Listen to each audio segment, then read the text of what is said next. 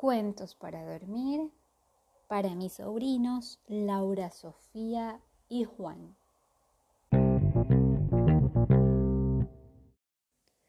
Hoy continuamos con la lectura del libro Mago por casualidad de la autora Laura Gallego.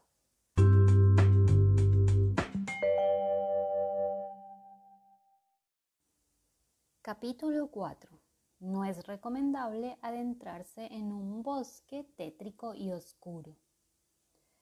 Ratón, Lila y Calderaus reaparecieron en medio de una nube de humo violeta.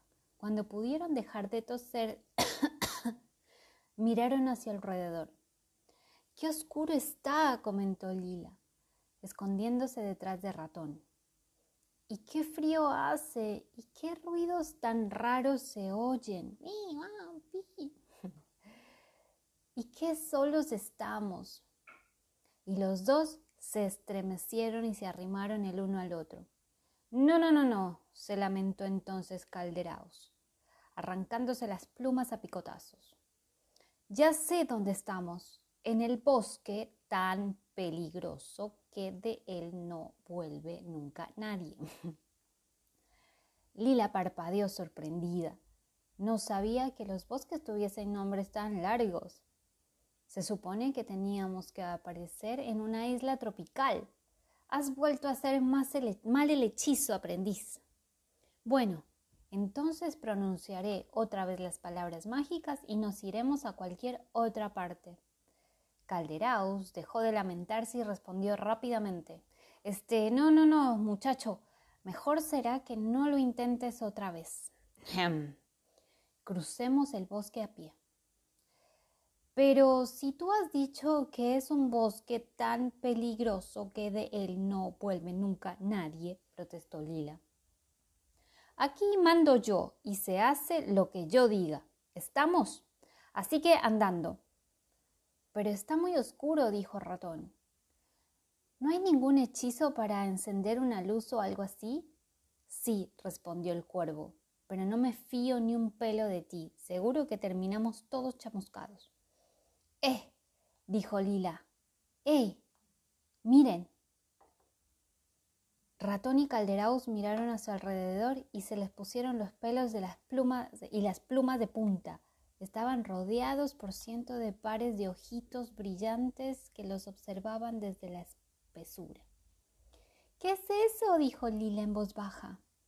No lo sé, pero no me voy a quedar aquí para averiguarlo, replicó el cuervo y alzando el vuelo se perdió en la oscuridad. Los niños se quedaron solos, los ojitos parpadearon en las sombras. A Lila le castañaban los dientes. Popo, ¿podríamos marcharnos de aquí? sugirió. Me, me parece muy buena idea, aprobó Ratón. Los dos se levantaron muy despacio y cogidos de la mano para no perderse. Se alejaron de aquel lugar paso a paso con cuidado de no tropezar. Al cabo de un buen rato dejaron los ojos brillantes atrás, pero seguía estando oscuro. Ratón y Lila se detuvieron. No sé qué hacer, dijo Ratón. Yo tampoco, dijo Lila. Pues es una pena, dijo una voz misteriosa. Ratón y Lila miraron hacia todos lados, pero no vieron nada porque estaba muy oscuro. Ah, verdad, dijo la. Ah, verdad, dijo la voz misteriosa. Siempre olvido que los humanos no ven en la oscuridad. Esperen, que voy a sacar una luz. Apenas unos segundos después vieron una débil lucecita frente a ellos y se acercaron con curiosidad. En el nudoso tronco de un árbol había crecido una pequeña seta, o sea, un hongo. Pero no era un hongo cualquiera, era un hongo casa con ventanitas, chimenea y todo lo demás. Y sentado sobre el tejado había un duendecito que sostenía un diminuto farolito encendido. Ante todo, buenas noches, saludó el duendecillo. Buenas noches, respondieron los niños.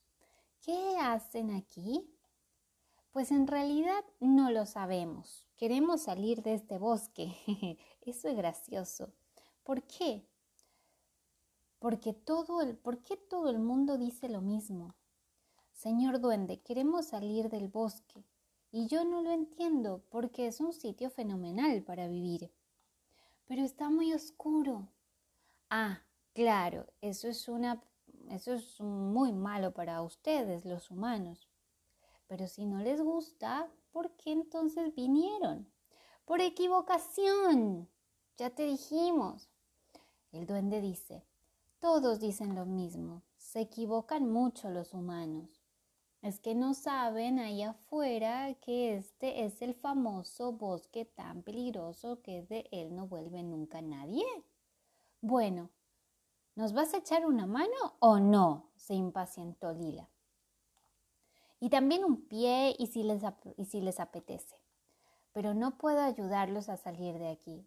El bosque es muy grande y yo soy muy pequeño. Nunca he visto sus límites. Ah, dijo Ratón desilusionado. Bueno, gracias de todas formas. De nada. Y a ver si encuentran pronto la salida del bosque y me dejan dormir de una vez, dijo el duende. Y el duende entró de nuevo en el hongo, llevándose consigo la lamparita. Ratón y Lila siguieron adelante, al cabo de un rato llegaron a un pequeño claro donde se filtraba algo de luz de las estrellas. Aquí podemos descansar y encender fuego, dijo Ratón. Cuando se haga de día habrá más luz. Así lo hicieron. Tanteando en la penumbra, lograron reunir bastantes ramas. Pronto los, pronto los dos estuvieron calentándose a la lumbre de una pequeña hoguera.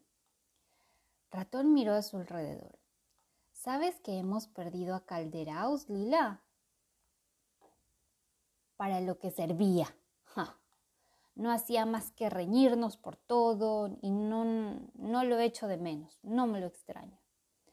Tienes razón, era un pesado y un escandaloso y un mandón y un gruñón. Era un cuervo muy malas pulgas, concluyó Ratón. Soy un cuervo muy malas pulgas, corrigió la voz de Calderaus desde la oscuridad. ¿Creíste que se iban a liberar de mí tan pronto? Hm. Calderaus descendió planeando desde lo alto de una rama y se posó sobre la seta gigante que crecía al pie de un árbol. ¡Uy! ¡Qué bien! Sí habéis sí han encendido una hoguera, comentó y avanzó un poco a saltitos para calentarse las plumas de la cola. ¿Qué cara tienes? gruñó Lila. Nos has abandonado en el bosque. Yo nunca haría eso, niña.